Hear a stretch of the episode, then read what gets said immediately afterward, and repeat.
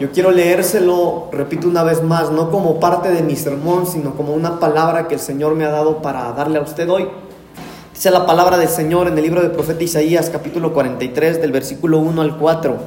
Lo voy a leer en la versión traducción al lenguaje actual y dice, ahora así dice Jehová, creador tuyo, oh Jacob y formador tuyo, oh Israel, no temas, porque yo te redimí te puse nombre y mío eres tú. Cuando, pases por las aguas yo estaré contigo y si por los ríos no te anegarán. Cuando pases por el fuego no te quemarás ni la llama arderá en ti. Porque yo Jehová Dios tuyo, el Santo de Israel, soy tu Salvador. A Egipto he dado por tu rescate, a Etiopía y a Seba por ti, porque a mis ojos fuiste de gran estima. Fuiste honorable y yo te amé. Daré pues hombres por ti y naciones por tu vida. Tome su asiento, por favor. Yo quiero compartir con ustedes un tema al, que puse respondiendo al llamado. Respondiendo al llamado. Y quiero empezar a hablar de esto, hermano, porque cada uno de los que estamos hoy en este lugar hemos sido llamados por el Señor. La Biblia dice que no, no fue que nosotros le amamos a Él, sino que Él nos amó primero a nosotros y por eso dio su vida en la cruz. Pero la verdad, hermanos, es que cuando alguien viene a Cristo es porque el Señor tuvo que ir en busca de Él, lo sedujo y Él puso situaciones de tal manera que nosotros nos acercamos a Él, pero Él nos llamó. Escuche esto, usted es un llamado por Dios. De repente cuando nosotros hablamos del llamado de Dios pensamos que eso es solamente para los pastores, los ministros o los que sirven, pero de alguna manera todos hemos sido llamados por Dios. Eh, todos fuimos llamados por Él. Pero si bien el Señor nos llamó, yo quiero que usted tome hoy esta palabra para usted. Ahora, así dice Jehová, creador tuyo, oh Jacob y formador tuyo. No temas, no temas. En el llamado que el Señor nos ha hecho, hermanos, para seguirle, en el llamado que el Señor nos hace para convertirnos a Él, el primer llamado que Dios nos hace en nuestra vida cuando nosotros estábamos en el mundo es el llamado a convertirnos a Él. Es el llamado a llegar a, convertirnos de nuestras malas acciones, a convertirnos de nuestros pecados y, y tornar una vuelta, hermano, y volvernos a Él. Ese es el primer llamado al que Dios nos hace. Pero en medio de este llamado, hermanos, que el Señor nos ha hecho para caminar en esta vida cristiana, nosotros tenemos que hacerlo sin temor. Por eso el Señor aquí lo primero que dice es, no temas porque yo te redimí, porque yo te rescaté, porque yo te liberé.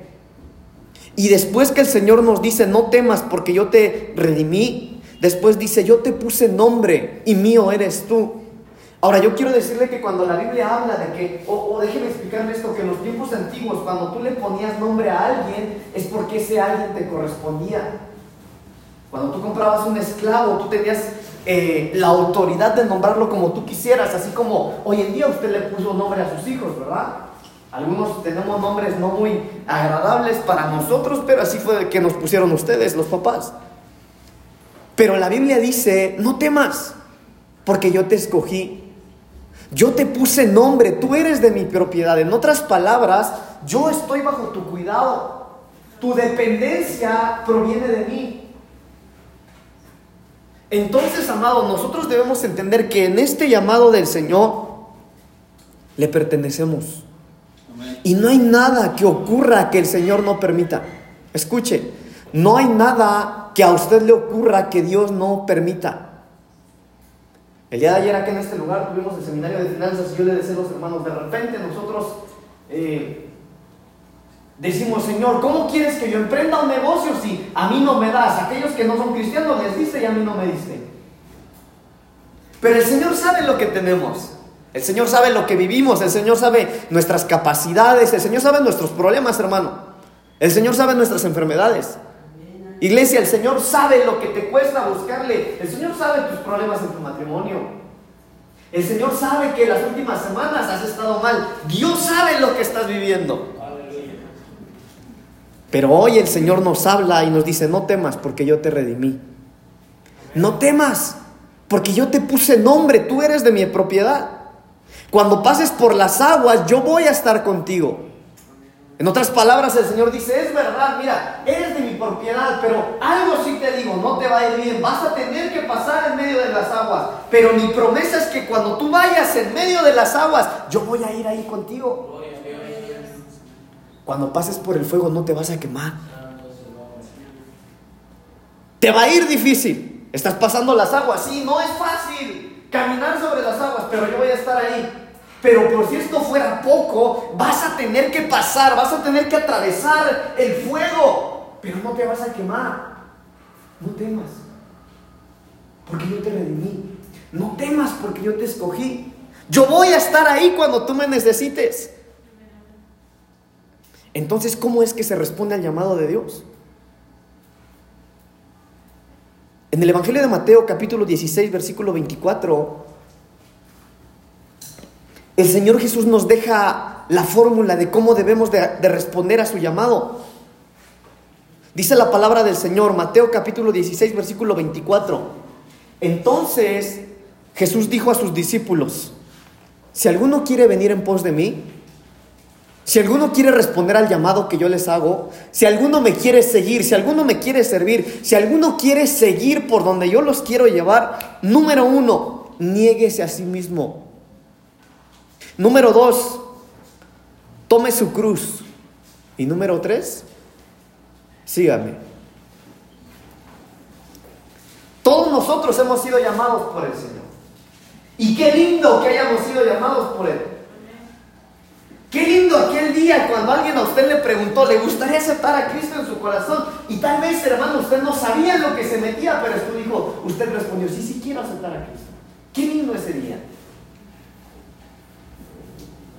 Pero el Señor Jesús dice, aquel que quiera seguir o responder al llamado que yo les hago, nieguese a sí mismo. Tiene que olvidarse un poco de sus deseos, de sus anhelos, de sus sueños incluso. Tienes que negarte a ti mismo.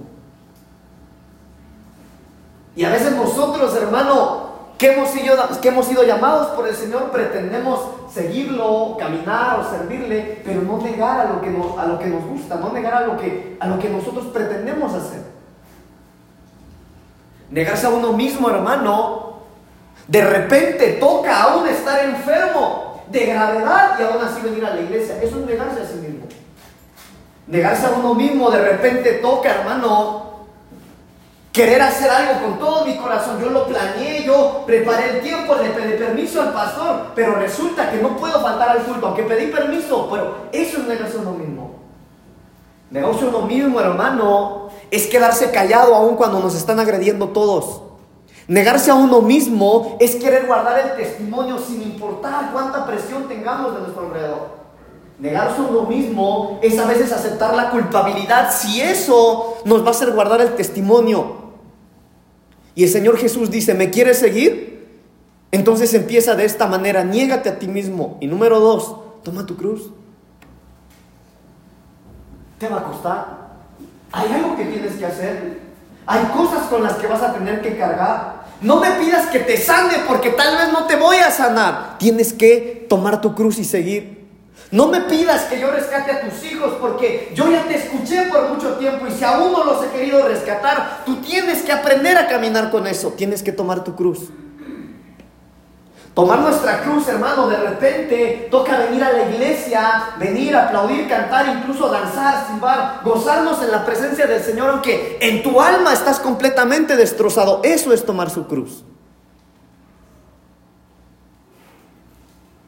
Solamente hasta que tú aprendas a negarte a ti mismo y a tomar tu cruz, solamente de esa manera vas a poder seguir al Señor.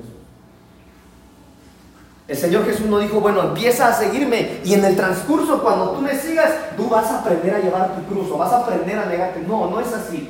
Tú te tienes que negar y tienes que entender que hay cosas con las que vas a tener que cargar para poder seguir al Señor Jesús. Pero no temas.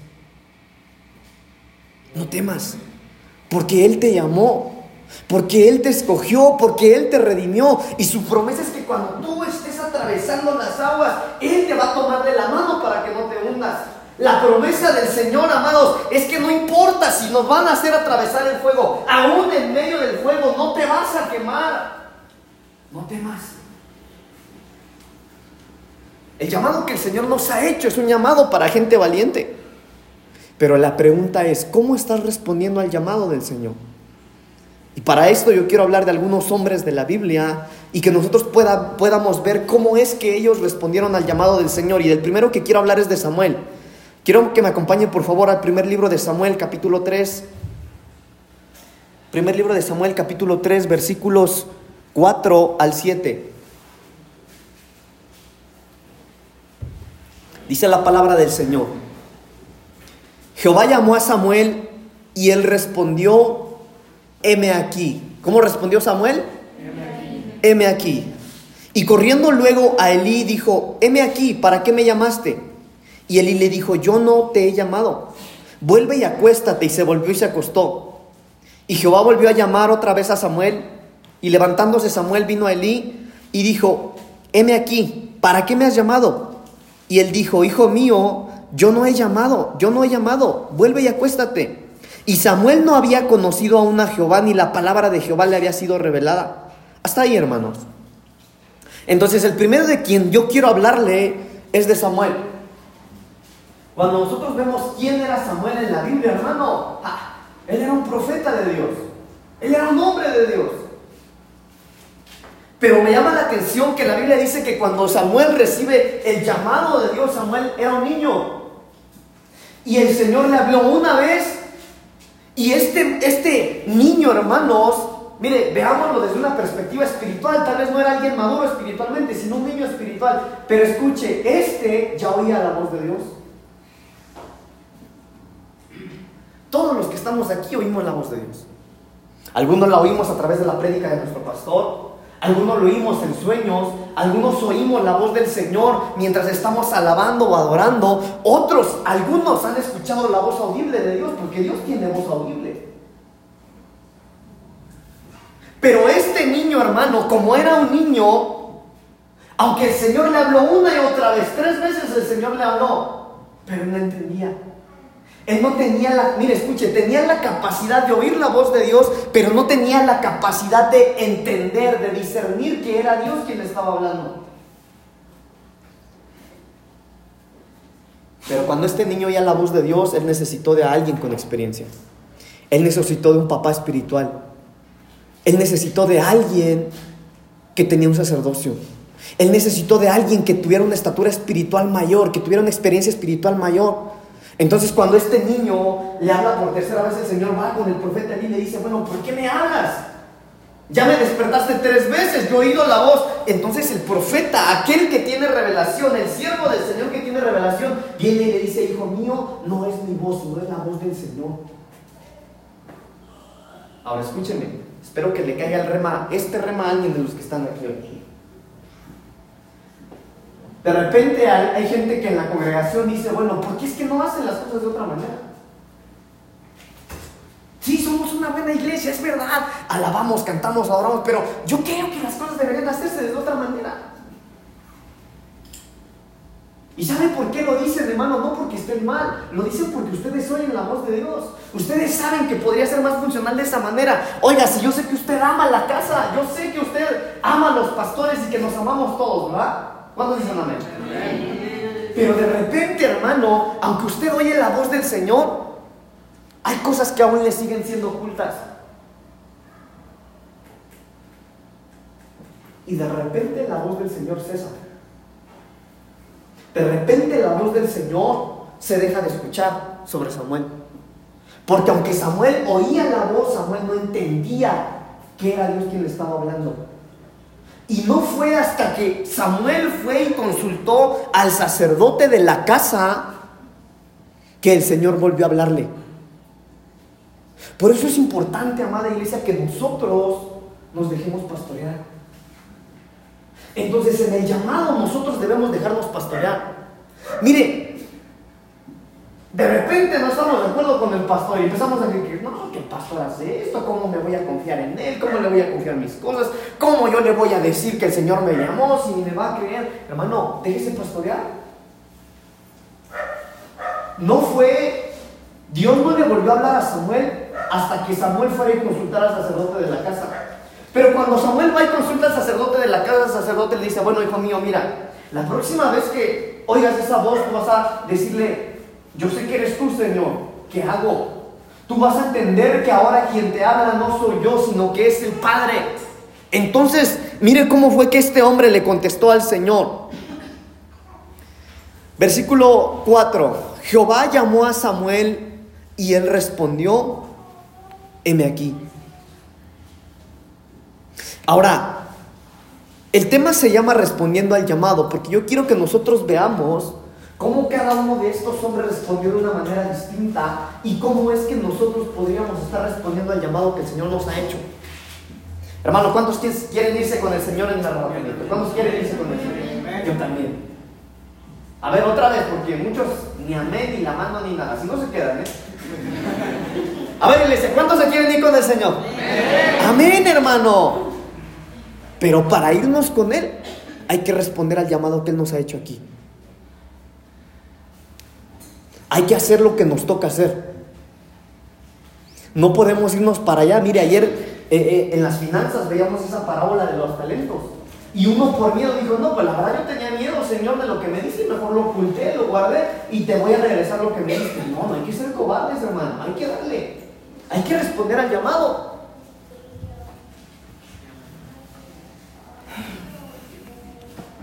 Pero quiero decirle algo. En el versículo 10 está la cuarta vez que Dios le habló a Samuel.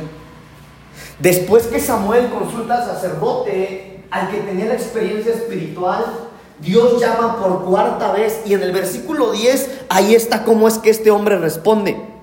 Y vino Jehová y se paró y llamó como las otras veces, Samuel, Samuel. Entonces Samuel dijo, habla porque tu siervo oye. Ahora escucha hermano, él ya había habilitado su oído para entender. Habla Señor. Las veces pasadas solamente dijiste mi nombre, pero, ah, Señor, mira, a mí ya me instruyó mi pastor y si tú me hablas ahora, no va a ser como las veces de atrás.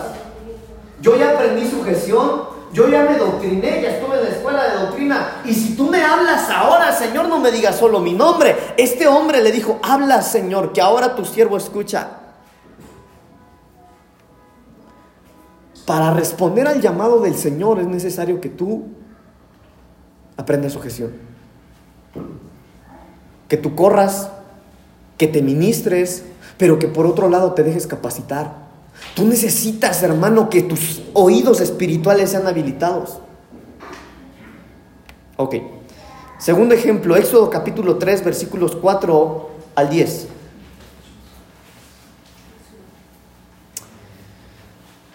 Bueno, vamos a leer pocos versículos porque es mucho. Eh, Éxodo capítulo 3, versículos 4 y 5 nada más. 5 y 6, 4 eh, al 6. Dice, viendo Jehová que él iba a ver, lo llamó Dios de en medio de la zarza y dijo, Moisés, Moisés. Y él respondió, heme aquí. ¿Cómo respondió Moisés? Heme aquí. Y dijo, no te acerques, quita el calzado de tus pies, porque el lugar en que tú estás, tierra santa es. Y dijo, yo soy el Dios de tu padre, Dios de Abraham, Dios de Isaac y Dios de Jacob. Entonces Moisés cubrió su rostro porque tuvo miedo de mirar a Dios. Y bueno, ahí sigue diciendo, ¿verdad? Usted conoce la historia, pero esta palabra M aquí, en el original es una palabra hebrea que es la palabra Iné, con doble H. Bueno, no estamos en clases de doctrina, por eso no se la describo, pero esta palabra hebrea, griega, eh, hebrea Iné significa estoy listo para escuchar lo que se me va a decir y obedecer el mandato que se me asigne. Entonces este hombre cuando el Señor lo llama en la zarza, hermano, ese M aquí de Moisés era un Señor, lo que tú digas yo hago. Señor, lo que tú me pidas yo lo doy. A donde tú me envíes yo voy. Y de repente, hermano, nosotros debemos entender cómo estamos respondiendo al llamado de Dios. ¿Sabe por qué, hermano? Porque en estos últimos tiempos muchos pastores o iglesias están vendiendo un llamado erróneo. Mucha gente o muchos cristianos podrían creer que Dios los llamó para ir a las naciones a pasear o para conocer países. Mucha gente podría creer que Dios los llamó a, sanar enfermos, pero ¿en qué se glorifica Dios? En que tú sanes enfermos si una vez que ellos son sanos no los disipulas y se convierten a Él.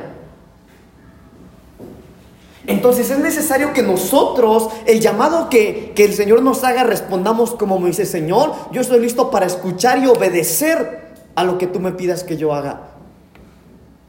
Cuando nosotros analizamos un poquito el llamado de Moisés, y Moisés responde, Señor, heme aquí, lo primero que el Señor le dice es lo siguiente, ok, ya respondiste al llamado, tienes que hacer algo antes de acercarte, quítate el calzado de tus pies.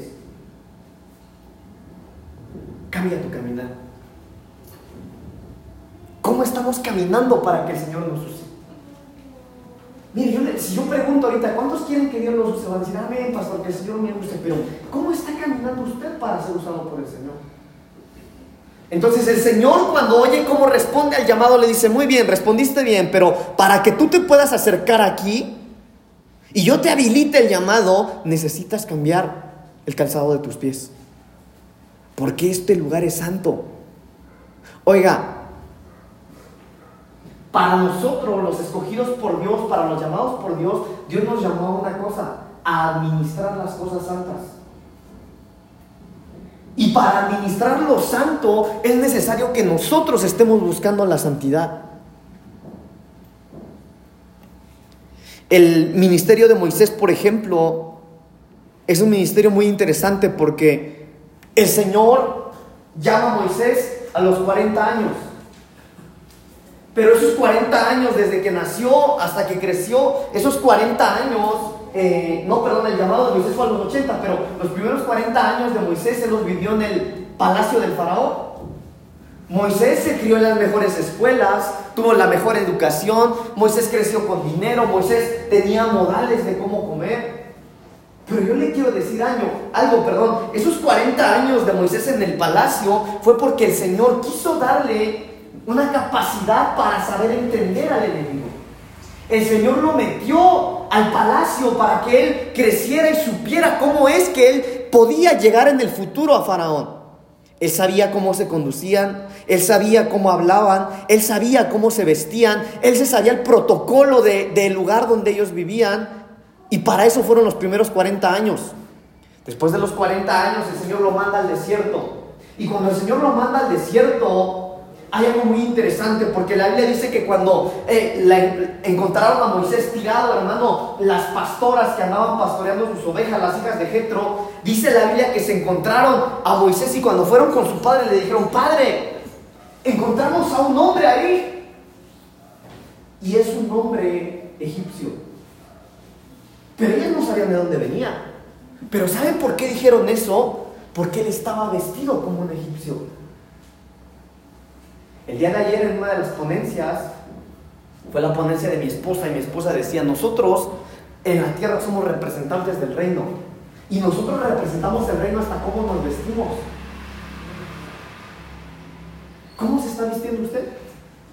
¿Cómo está respondiendo al llamado de Dios? ¿Está vestido como egipcio o está vestido como hebreo? Bueno, esos 40 años en el desierto, Dios fue, lo llevó al desierto de tal manera que en el desierto, hermano, mire, Dios necesitó 40 años de desierto para preparar a aquel que iba a liberar a su pueblo. ¿Cuántos lleva usted? De repente algunos se desesperan, no, ya llevo 10 años aquí sentado y no sé cuándo el Señor me va a usar. Bueno, Moisés se aventó 40.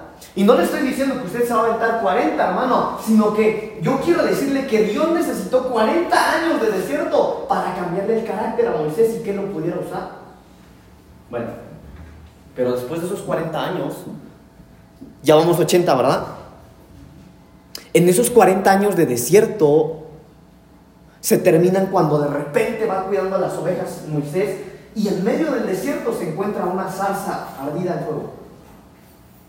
Ahí está el llamado de Dios. Pero en medio del desierto es cuando el Señor le da la vara. En medio del desierto el Señor le da la vara pastoral. Y esa vara, hermano, es la herramienta que él usó para abrir el mar, es la herramienta que él usó para tocar la serpiente, es la herramienta que él usó para hacer los milagros o para realizar la encomienda que el Señor le había llamado. Ahora, los otros 40 años, hermano, fueron para algo específico. Para guiar al pueblo de Dios, no para entrar, sino para guiar al pueblo de Dios y preparar un buen liderazgo.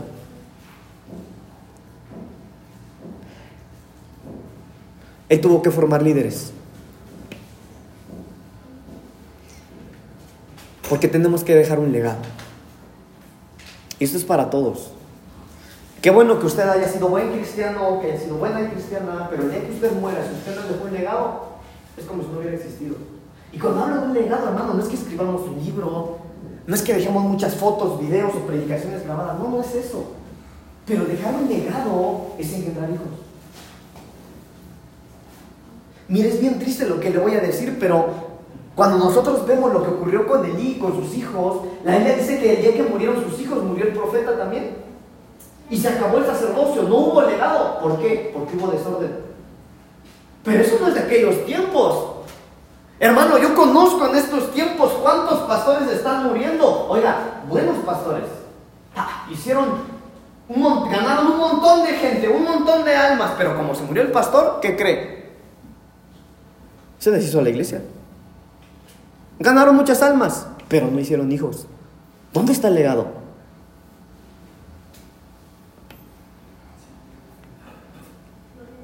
Otro ejemplo es Isaías, Isaías capítulo 6, versículos 5 al 8.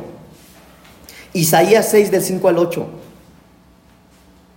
Dice la palabra del Señor, entonces dije, ay de mí que soy muerto, porque siendo hombre inmundo de labios y habitando en medio del pueblo que tiene labios inmundos, han visto mis ojos al rey Jehová de los ejércitos. Y voló hacia mí uno de los serafines teniendo en su mano carbón encendido, tomado del altar con unas tenazas. Y tocando con él sobre mi boca dijo, he aquí que esto toco tus labios y es quitada tu culpa y limpio tu pecado. Después oí la voz del Señor que decía, ¿a quién enviaré? ¿Y quién irá por nosotros? Entonces respondí yo, heme aquí, envíame a mí. Así respondió eh, Isaías, heme aquí, envíame a mí. Pero yo quiero que usted vea algo, hermano. Si nosotros leemos el contexto de esta parte de la Biblia, nosotros vemos que antes de que Isaías eh, respondiera, Señor, aquí estoy, envíame a mí, Isaías confía, Isaías cree, Isaías deposita toda su confianza en Dios y entonces él le dice, Señor, aquí estoy, yo me entrego a ti. Pero esta palabra envíame Envíame es la palabra shalak en el original. Shalak. Y mire lo que significa. Crecer, convocar, cazar, ejercitar, llamar, levantar, enviar a una comisión. Entonces cuando Isaías respondía de esta manera, Isaías estaba poniendo en las manos del Señor y le estaba diciendo, Señor, aquí estoy, ayúdame a crecer, Ayúdame, Señor, dame la capacidad, ejercítame, cásame contigo, hazme uno contigo para que me puedas usar. Ahora, lo interesante, hermano, es que la Biblia dice que él mismo reconocía que tenía labios impuros. Pero hay algo interesante. Cuando yo me fui a estudiar esta parte en el original de labios impuros, habla de la religiosidad. Porque la religiosidad estorba para que Dios nos pueda usar. La religiosidad a veces, hermano, lejos de que el Señor nos use, somos instrumentos, pero no de Dios. La religión mata, hermanos. La religión mata. Por eso ni usted ni yo tenemos que ser gente religiosa. Usted y yo tenemos, si algo debemos tener en nuestro corazón es la revelación del Espíritu Santo a través de la palabra, pero no religiosidad.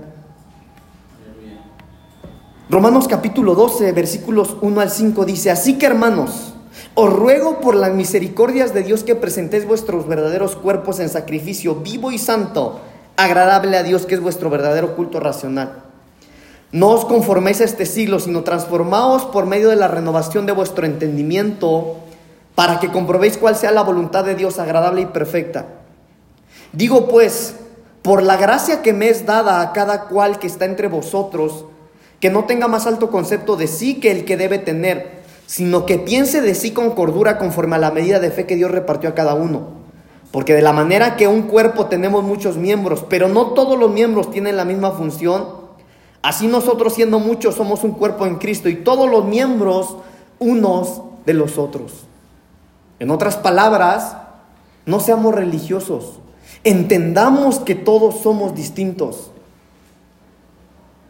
Pero pues es que yo siempre vengo a la oración y ellos no vienen. Tranquilo, hermano. Si usted viene a la oración, gloria a Dios. Pero no nos juzguemos. No nos critiquemos. No nos pongamos etiqueta. Bueno, ok. No es el tema. Génesis capítulo 22, versículos 2 y 3. Génesis 22, 2 y 3. Hermano, me voy a apurar. Voy a resumir más mis puntos para que terminemos pronto, ¿sale? Versículos 2 y 3 de Génesis capítulo 22. Y dijo, toma ahora tu hijo, tu único, Isaac, a quien amas, y vete a tierra de Moriah y ofrécelo ahí en holocausto sobre uno de los montes que yo te diré. Y Abraham se levantó muy de mañana y enalbardó su asno y tomó consigo dos siervos suyos y a Isaac su hijo y cortó leña para el holocausto y se levantó y fue al lugar que Dios le dijo. Mire, déjeme contarle o parafrasear el contexto de esta parte de la Biblia. La Biblia dice que Abraham, hermano, era un hombre que siendo ya viejo, Abraham se aventó 99 años pidiéndole a Dios un hijo. Yo me imagino a Abraham, hermano, eh, casado a los 20 o a los 30, Señor, dame un hijo, y Dios no le daba un hijo. A los 40, Señor, dame un hijo, Dios no le daba un hijo. A los 50, Señor, dame un hijo, no. A los 60 tampoco, a los 80 tampoco, a los 99 años el Señor le da al hijo que él deseaba. Y cuando el Señor le da a su único hijo, oiga, al, al, que por años, casi 100 años se pasó pidiendo un hijo, y cuando el Señor se lo da, el Señor le habla y le dice, Abraham, tengo una indicación para ti. Mañana temprano te vas a levantar, vas a agarrar a tu hijo, vas a agarrar a tu burrito, lo montas al hijo, te montas tú, te vas al monte Moriah y lo vas a matar para mí y me lo vas a ofrecer en sacrificio. ¿Cómo respondió Abraham? Abraham no respondió. Abraham hizo. Abraham actuó. ¿Cómo está respondiendo usted?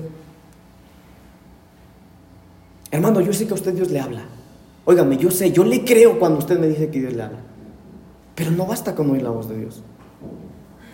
¿Qué decisiones está tomando usted a causa de la voz de Dios que viene a usted? ¿Qué estás haciendo? Mire, yo soy un pastor nuevo y me estoy estrenando con usted.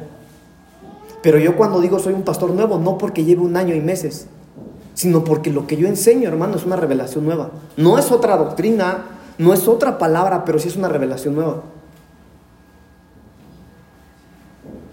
Pero de repente, hermano, nosotros, aunque oímos la voz de Dios, lo que hacemos es hablar, hablar, hablar, hablar, hablar, hablar, hablar, y no hacemos nada. Pero este no habló, este actuó. Entonces, cuando nosotros oímos la voz de Dios, la voz de Dios en nosotros tiene que causar decisiones, pero decisiones de obediencia. Ah, bueno, oí la voz de Dios, no más, me voy de príncipe de paz. No. Si usted oye la voz de Dios, obedezca. Si usted oye la voz de Dios, tome actitudes, tome acciones, pero acciones que lo desarrollen. Mire, a este que no habló, a este que no contestó al llamado, a este que actuó, Hebreos capítulo 11, versículo 8, por la fe, Hebreos 11, 8, por la fe Abraham siendo llamado, obedeció para salir al lugar que había de recibir como herencia. Y salió sin saber a dónde iba.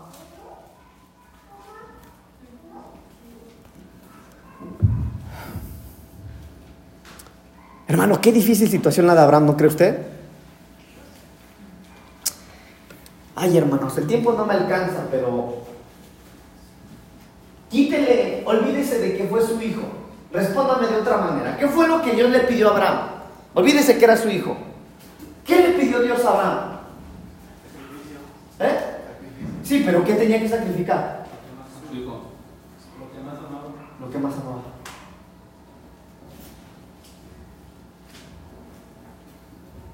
¿Y qué si el Señor te pide lo que más amas? ¿Lo traerías a Él? Miren muchachos, ¿y qué si el Señor te dice, yo no quiero que tú termines una carrera? Yo te quiero mi servicio. ¿Y qué si el Señor te dice, yo no te voy a sanar? Entiéndelo, no te voy a sanar, sírveme. ¿Lo harías? yo no te voy a prosperar, puedes poner muchos negocios, pero vas a fracasar. Yo no quiero que tú tengas buenas finanzas. Lo que más amas, ponlo en el altar. ¿Lo haría? ¿Lo haría o no, hermano? Contésteselo usted. Pero en Hebreos capítulo 11, versículo 17, nosotros vemos que la fe de Abraham fue probada. Hebreos 11, 17 dice, por la fe, Abraham cuando fue probado, ofreció a Isaac. Y, al, y el que había recibido las promesas, ofrecía a su unigénito. Mire, hermano, si Dios cumple lo que promete, Dios cumple lo que promete. Yo lo decía el martes pasado, hermano, y hoy una vez más lo digo porque la hermana Lalita en este lugar, hermano, fue un pilar, fue una bendición, la hermana. Eh, oiga, a mí me bendijo muchas, muchas veces la hermana. Mire, yo les voy a decir algo. No piensen que yo saqueaba. A ver, levante la mano los de la familia hermana Lalita. Ok, hermano, no piensen que yo saqueaba a la hermana Lalita, pero les voy a contar algo que tal vez ustedes no saben. Cuando yo empecé a viajar, la hermana Lalita siempre fue mi patrocinadora. La hermana siempre, no hubo una ocasión que ella supiera que yo iba a viajar, que no viniera, hermano Pablito, tenga para un refresquito, me decía. Y me sembraba la hermana. Y la hermana venía todos los días, porque ya no faltaban los frutos, hermano. Y todos los días levantaba su mano. Hermano, por mi familia, decía, por mis hijas, por mis nietas, por mis nietos. Y Dios cumple lo que promete. Acá usted los ve sirviendo. Pero en el tiempo de la hermana Lalita, quién sabe dónde andaban. Pero Dios cumple lo que promete. Dios cumple.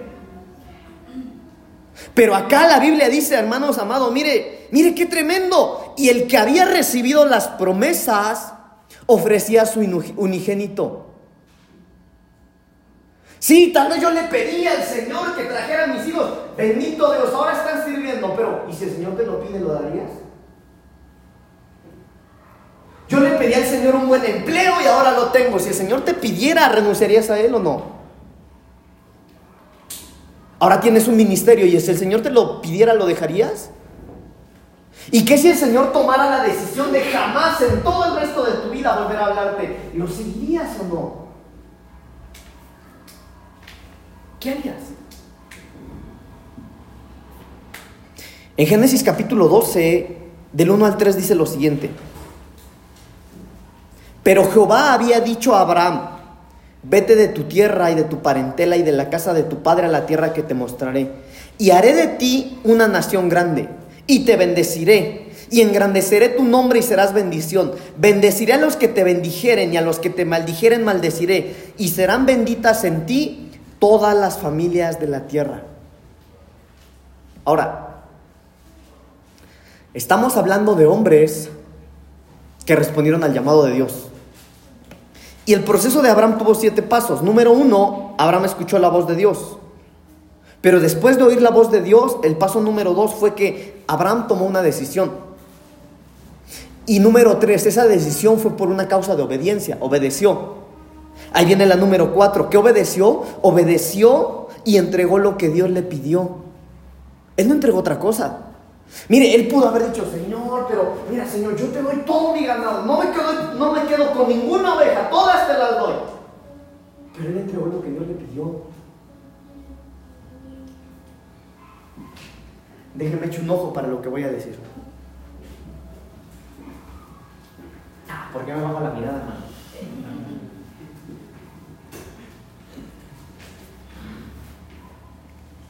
Dele a Dios lo que Él pide de usted. No le dé otra cosa. No le dé otra cosa. Hermano, hermana, démosle al Señor lo que Él espera de nosotros. Miren, la mañana yo tuve aquí una plática rica con mis hermanos de la alabanza. ¿Le está usted dando a Dios lo que Él es digno de recibir? Contéstese usted. Pero Abraham, hermano, dio lo que el Señor le estaba pidiendo. Oiga, ¿cómo se imagina usted a Abraham? 99 años, llegan los 100 años, tiene a su hijo. 100 años pidiendo a un hijo. Y cuando lo tiene, oye la voz de Dios y le dice, Abraham, quiero que tomes lo que más amas, lo lleves ahí arriba del cerro y lo vas a matar para mí. Yo me imagino a Abraham suspirando y diciéndole, mi hijo, pon tu alarma mañana porque mañana a las 4 de la mañana nos vamos temprano. ¿A dónde, papá? A entregarle a Jehová lo que él pide. Llegan las 4 de la mañana. Yo me imagino, hermano, que Abraham no le dijo una palabra a Sara. Abraham se levantó, va, despierta al muchacho y le dice, papito, vámonos. Es hora de ir a agradar el corazón del Señor. La Biblia dice, hermano, que cuando Abraham iba, el niño le pregunta, papá, ¿y dónde está lo que vamos a, entregar en el sacrificio? Los hombres que iban con él, oye, ¿dónde está el cordero que vas a ofrecer? Pero Abraham tenía la convicción de entregarle lo que el Señor estaba pidiendo. Era lo que más amaba. Pero él quería responder al llamado que Dios le hacía. Y por entregar lo que Dios le pidió, recibió una herencia generacional. Abrió una brecha, dejó un legado de fe. Hay otro ejemplo más.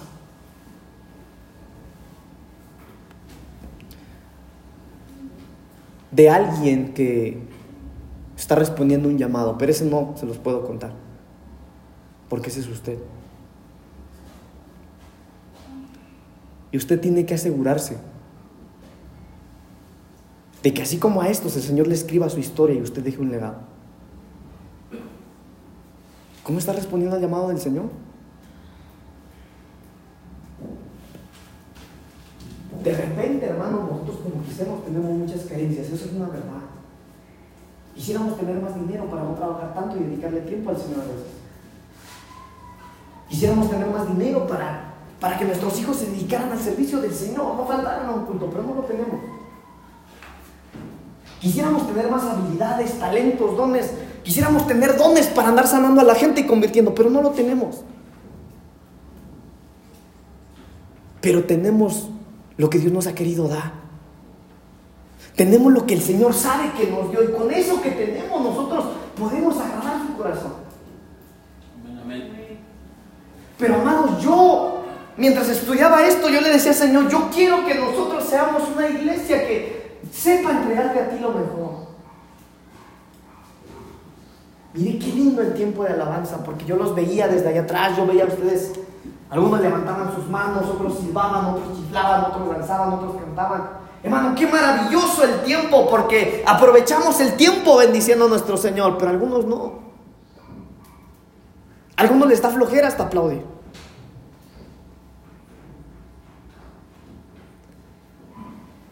Pero Abraham, Abraham no dijo nada. Él no cuestionó al Señor para nada. Él solamente oyó la voz de Dios y actuó.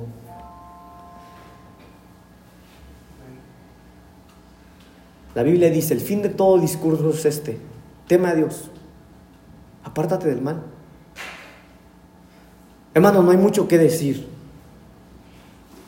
Yo tengo aquí en mi iPad muchas prédicas, pero no hay mucho que decir.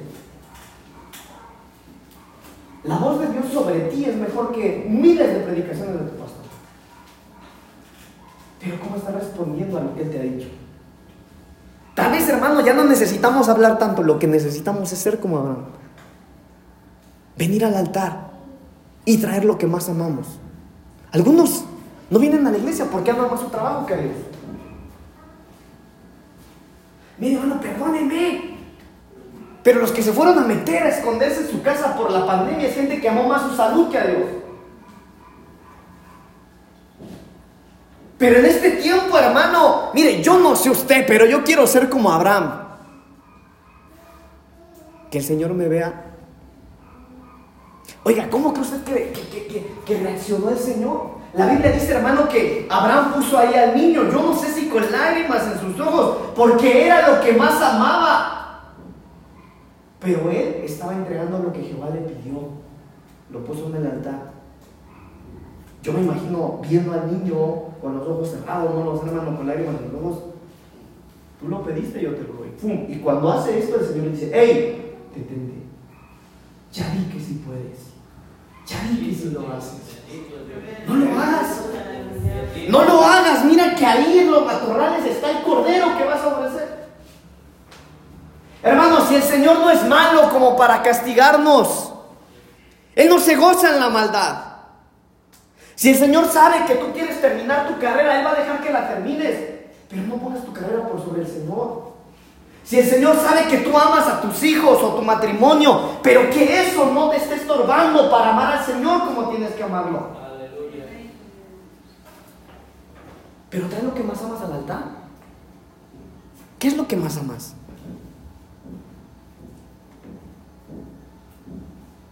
¿A tus hijos? ¿Tu trabajo? ¿Tus finanzas? ¿Un ministerio? ¿Una iglesia? ¿Qué es lo que más amas? Pero si tú te atreves con valentía a traer lo que más amas y ponerlo en el altar, esa es la mejor respuesta al llamado de Dios. No es fácil. Esto no es fácil. Hermanos, si todos los días hay que estar luchando con nuestra carne, si todos los días, no solamente con nuestra carne, hermano, sino con la presión, por ejemplo, los muchachos en la escuela tienen que aguantar burlas, tal vez bullying, Hermano, si yo cuando estudiaba, cuando yo era un niño, yo me tenía que callar que era cristiano, porque yo le decía a los días pasados, no me, no me acuerdo si a los jóvenes, hermano, un día le metieron cohetes a la mochila de uno de esos niños y se la encendieron toda porque era cristiano. Yo no fui. No es fácil traer lo que más amas al altar, pero vale la pena. Vale la pena. Escúchenme lo que le voy a decir. Esta es una buena iglesia. Esta es una buena casa. Pero no importa si estás en una buena casa o en la peor casa, si tú no estás dispuesto a traer lo que más amas al altar del Señor. Tenemos que dejar un poco nuestra comodidad para empezar a castigarnos nosotros mismos. Hermano, venir y tomar Santa Cena aquí, mire qué privilegio. Qué lindo. Qué lindo, hermano, que usted se esté guardando, pero ¿y los demás dónde están? Los demás, hermano, ¿por qué no? Que no están dispuestos a traer lo que más aman al altar. Hermano, hermana, deja de afanarte porque tus hijos busquen al Señor, búscalo tú. Búscalo tú con todo tu corazón. Deposítale a tus hijos al Señor en el altar. ¿Cómo los deposito en el altar? No los dejes jugar en la iglesia. Edúcalos. Y cuando hablo de edúcalos, hermano, no digo, miren, tampoco quiero que los amarren ahí en esas columnas. No, no, no, no los amarren. Pero cuando yo hablo de edúcalos, habla con ellos en la casa. Mira, papito, aquí puedes correr, aquí puedes gritar, aquí todo, pero vamos a ir a la casa hablar, a alabarle a papá Dios, vamos a ir a cantar. Este es tiempo de cantar, este es tiempo de orar. Oiga, un bebé, entiendo que es un bebé, pero niños grandes, hermano. Mire, de repente, yo le decía a los hermanos de la alabanza en la mañana, ustedes no pueden, ya lo echan de cabeza, hermanos. Yo les decía, ustedes no pueden venir aquí el domingo temprano querer ensayar y tocar todo horrible porque no ensayan en su casa.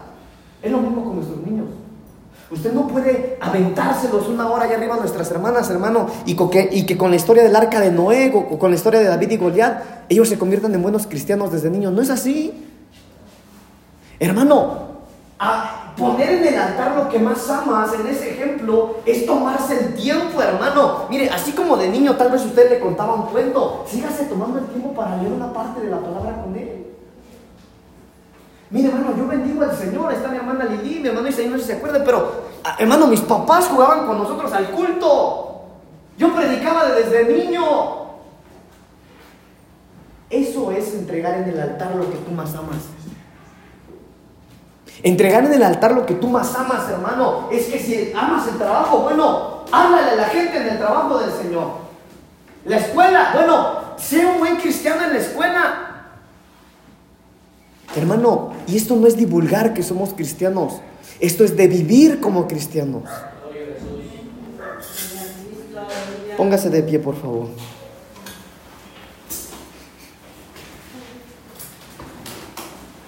Menos palabras, más acción. Así debía de llamarse esta prédica, ¿verdad? Pero escúcheme, hermano. Yo quiero que usted sepa algo, aunque mi papá y yo lo hemos mencionado varias veces aquí. Cada vez que nosotros sacamos una predicación, hermano, no que uno está pensando, no, aquí les voy a dar duro a los hermanos. No. Hermano, yo soy el primero que recibe la palabra. Hermano, yo estaba estudiando esto y mientras yo lo estudiaba, yo derramaba mi corazón en el Señor porque yo decía, Señor, yo hablo mucho, Señor. Yo hablo mucho. Tal vez yo respondo como Samuel, o como Isaías, o como Moisés, pero lo que tú esperas de mí es que yo sea como Abraham. Yo te llamé, pero no quiero que hables más, yo quiero que tú hagas más. Entonces hoy, respondamos ese llamado. Hoy, no mañana. Ah, bueno, si ya entendí, mañana en el trabajo. No, no, no, desde hoy. Hermano, ahorita que llega usted a su casa, abrace a sus hijos, abrace a su esposa, apapáchelos. Antes de que se duerman, tome su Biblia, lea una palabra, oren juntos. Eso es entregar lo que más amamos en el altar.